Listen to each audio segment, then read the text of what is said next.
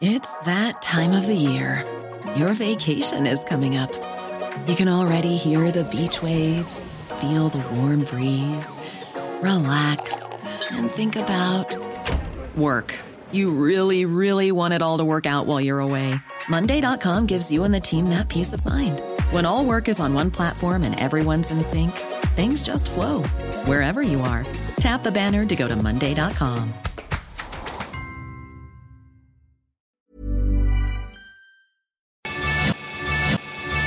lo cuento, te lo cuento. Tu dosis diaria de noticias. Muy buen día, tengan todos y todas bienvenidos a su dosis diaria de noticias con Te lo cuento. Soy Laura Gudiño y vamos a echarle un vistazo al mundo en este martes 9 de noviembre.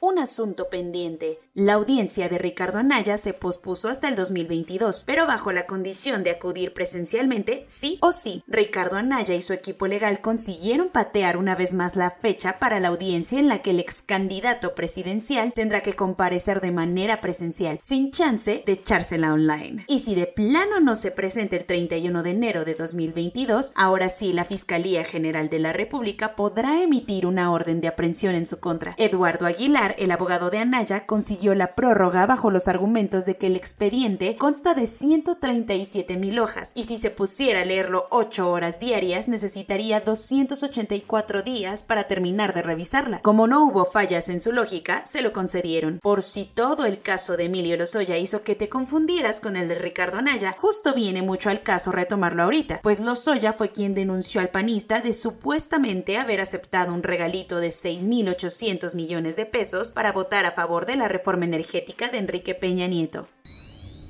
Así cualquiera gana. El cuarto triunfo electoral de Daniel Ortega no solo dividió a los nicaragüenses, pues ya está moviendo fibras también en la comunidad internacional. Obviamente si mantienes encarcelados a todos tus opositores durante las campañas electorales y hasta el día de las elecciones, va a estar bastante fácil ganar la contienda. Seguramente esta fue la lógica de Daniel Ortega, quien con tal de mantenerse en el poder de Nicaragua por cuarta vez consecutiva, ha estado dispuesto a lo que sea. La farsa electoral del país centroamericano venía cantada desde hace meses, cuestión que casi toda la comunidad internacional denunció, menos Rusia, Bolivia, Cuba y Venezuela, que decidieron seguir siendo amigos y sí apoyarán la dictadura de Ortega. Para colmo, el organismo electoral dijo que el 65% de la población acudió a votar y que el 75% respaldó al líder sandista, cuando en realidad la oposición demostró su descontento quedándose en casa como los datos que la organización Urnas Abiertas demostraron, asegurando que el 81.5% de la población no participó. Por su parte, Costa Rica, Antigua y Barbuda, Chile, Ecuador, Estados Unidos y Canadá ya empezaron a circular un borrador en el Consejo de la Organización de los Estados Americanos en el que determinan que las elecciones nicaragüenses no tienen legitimidad democrática. Ni la boda de Lucerito causó tanto revuelo. El presidente López Obrador le regaló un buen regaño a Santiago Nieto con motivo de su boda el fin de semana en Antigua Guatemala. La cruda tras la boda entre el titular de la Unidad de Inteligencia Financiera, Santiago Nieto, y la consejera electoral, Carla Humphrey, sigue afectando a varios invitados. No solo la secretaria de Turismo de la Ciudad de México necesitó una michelada para curarse el dolor de cabeza tras su despido, pues Juan Francisco Eli Ortiz, el director de El Universal, tuvo que explicar de dónde venían los 35 mil dólares en efectivo que el gobierno de Guatemala le incautó a su asistente. A través de una columna, la redacción del periódico dijo que fue un descuido por parte del asistente, quien olvidó precisar el monto que traía en su maleta y con el que se pagarían tratamientos médicos del director del diario en Estados Unidos. Ay, ajá. Mientras tanto, el presidente López Obrador reconoció que estaba invitado al pachangón en Guatemala, pero que no fue porque tiene muchas ocupaciones y es algo que no acostumbra. Eso sí, le dio un jalón de oreja a Santiago Nieto y dijo que hay que recordarle a los servidores públicos que actúen con moderación y austeridad.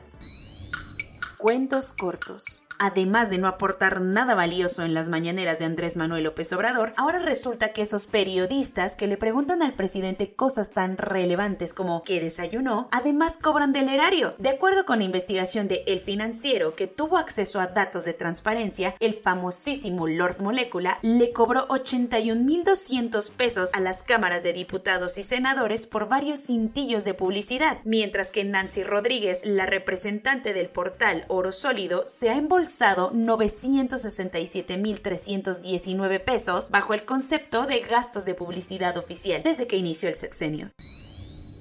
Hasta el momento, todo lo relacionado con el software de espionaje Pegasus en México había sido mucho ruido y pocas nueces, pero finalmente eso cambió hace una semana cuando la Fiscalía General de la República detuvo en Querétaro a Juan Carlos G. por haber usado el malware israelí para espiar a la periodista Carmen Aristegui con la finalidad de afectar, limitar y menoscabar su libertad de expresión. Por todo esto, el primer detenido vinculado a Pegasus ya fue vinculado a proceso y permanecerá en el reclusorio sur bajo prisión preventiva en lo que la Fiscalía General de la República continúa con la investigación. Por más irreal que suene, la idea de colonizar la Luna es lo que le está quitando el sueño a las grandes potencias mundiales y México no quiere quedarse fuera. Según Jesús Duarte, el coordinador general de formación de capital humano en la Agencia Espacial Mexicana, en cuestión de 10 años ya podríamos tener asentamientos humanos y en unas 5 décadas hasta ciudades de 50.000 personas. Para lograrlo, la Agencia Espacial Mexicana unió fuerzas con Airbus y Darium para desarrollar un programa piloto con el objetivo de extraer agua, oxígeno y otros recursos de la Luna para hacer viable la vida en el satélite. No podemos ni cuidar nuestro planeta y andamos viendo cómo colonizar un satélite natural.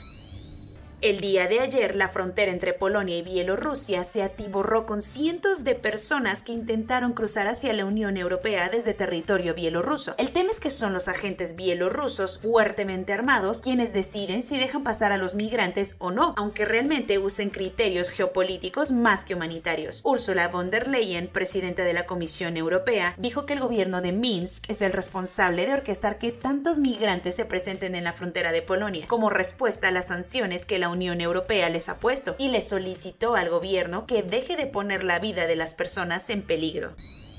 Oscar Pistorius, además de ser un corredor paralímpico sudafricano, es el asesino de la modelo Riva Stinkamp, a quien mató a balazos el día de San Valentín del 2013, cuando todavía eran pareja. Un año después de cometido el crimen, Pistorius fue condenado a seis años de prisión, pero su sentencia fue aumentada a 13 años tiempo después. Sin embargo, como ya cumplió la mitad de su condena, podría obtener la libertad condicional, siempre y cuando antes de la audiencia se reúna con los padres de la víctima, como lo establece la ley de Sudáfrica.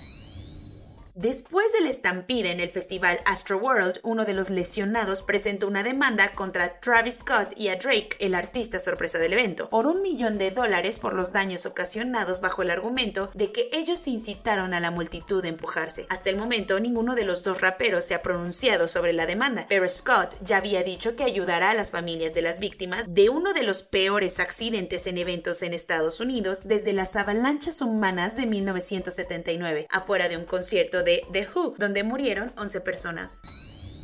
Corona News. En México, el número total de vacunas puestas es de 128.356.362. El número de personas vacunadas con esquema completo es de 62.264.479. Esto representa el 69.58% de la población mayor a los 18 años.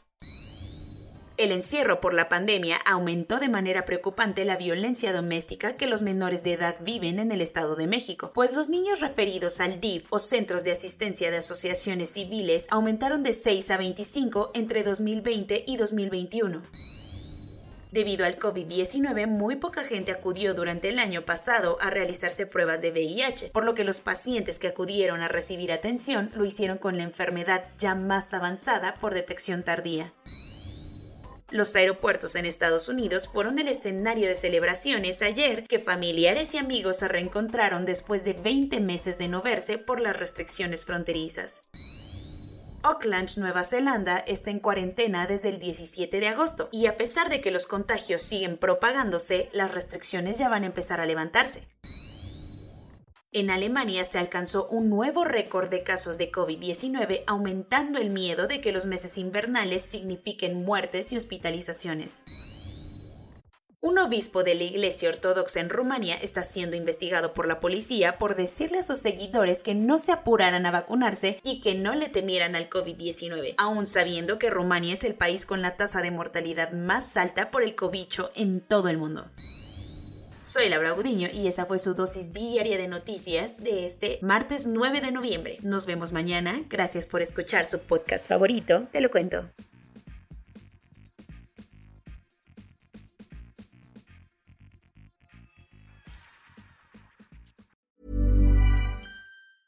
Hey, folks, I'm Mark Marin from the WTF Podcast, and this episode is brought to you by Kleenex Ultra Soft Tissues your ally to help tackle your allergy symptoms this season. I love the change of seasons, but nobody loves pollen and all those other things floating in the air that make you sneeze during this nice weather. Kleenex Ultra Soft Tissues are hypoallergenic and allergist approved, so fight back against watery eyes and runny noses without worrying about irritating your skin. For this allergy season, grab Kleenex and face allergies head on.